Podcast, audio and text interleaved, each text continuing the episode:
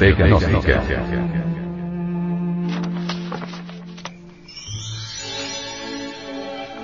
Libro.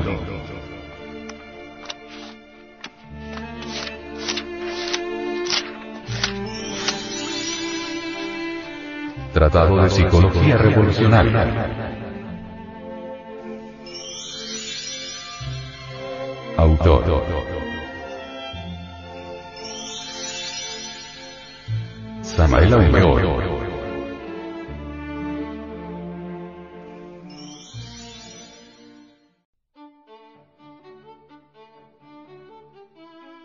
Capítulo 13.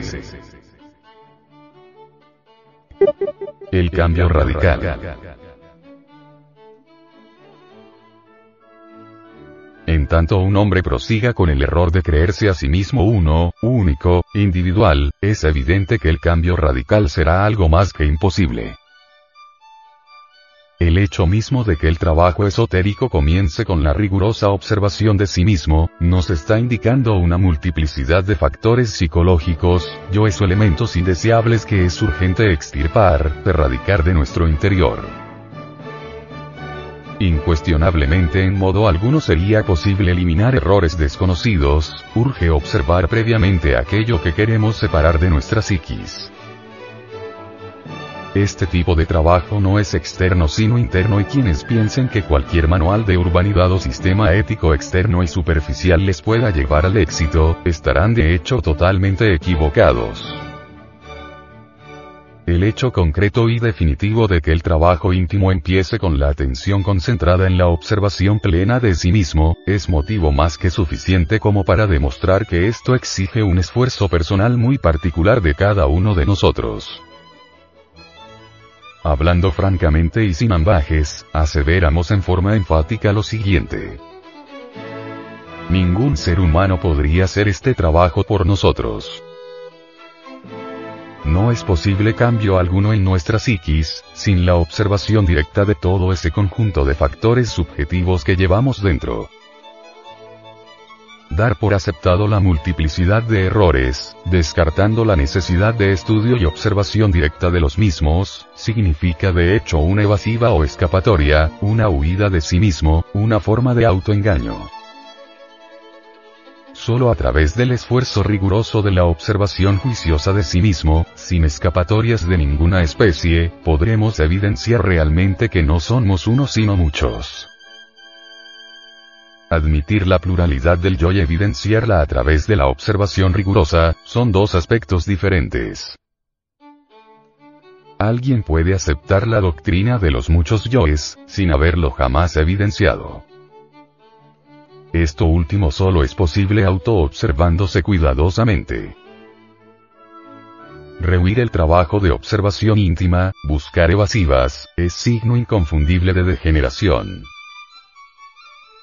Mientras un hombre sustente la ilusión de que es siempre una y la misma persona, no puede cambiar y, es obvio que la finalidad de este trabajo es precisamente lograr un cambio gradual en nuestra vida interior. La transformación radical es una posibilidad definida que normalmente se pierde cuando no se trabaja sobre sí mismo. El punto inicial del cambio radical permanece oculto mientras el hombre continúe creyéndose uno. Quienes rechazan la doctrina de los muchos yoes, demuestran claramente que jamás se han auto-observado seriamente. La severa observación de sí mismo sin escapatorias de ninguna especie, nos permite verificar por sí mismos el crudo realismo de que no somos uno sino muchos. En el mundo de las opiniones subjetivas, diversas teorías pseudo-esotéricas o pseudo-ocultistas, sirven siempre de callejón para huir de sí mismos. Incuestionablemente la ilusión de que es siempre una y la misma persona, sirve de escollo para la autoobservación. Alguien podría decir, sé que no soy uno sino muchos, la gnosis me lo ha enseñado. Tal afirmación aunque fuese muy sincera si no existiese plena experiencia vivida sobre ese aspecto doctrinario, obviamente tal afirmación sería algo meramente externo y superficial. Evidenciar, experimentar y comprender es lo fundamental, solo así es posible trabajar conscientemente para lograr un cambio radical. Afirmar es una cosa y comprender es otra. Cuando alguien dice, comprendo que no soy uno sino muchos, si su comprensión es verdadera y no mera palabrería insustancial de charla ambigua, esto indica, señala, acusa, plena verificación de la doctrina de los muchos yoes. Conocimiento y comprensión son diferentes. El primero de estos es de la mente, el segundo del corazón. El mero conocimiento de la doctrina de los muchos yoes de nada sirve. Desafortunadamente por estos tiempos en que vivimos, el conocimiento ha ido mucho más allá de la comprensión, porque el pobre animal intelectual equivocadamente llamado hombre, desenvolvió exclusivamente el lado del conocimiento olvidando lamentablemente el correspondiente lado del ser. Conocer la doctrina de los muchos yoes y comprenderla, es fundamental para todo cambio radical verdadero. Cuando un hombre comienza a observarse detenidamente a sí mismo, desde el ángulo de que no es uno sino muchos, obviamente ha iniciado el trabajo serio sobre su naturaleza interior.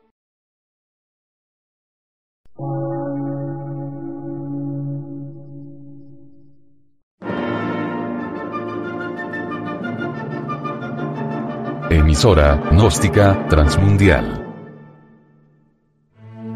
por una nueva civilización y una nueva cultura, sobre la faz de la Tierra.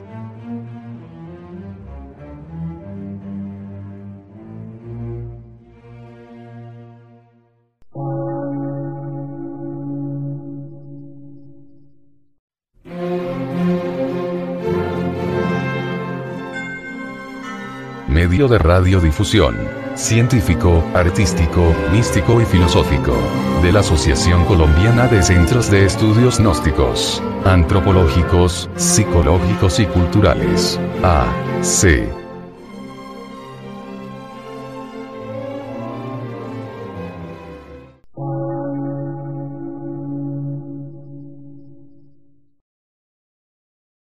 Lectura en movimiento. Difusión sin fronteras.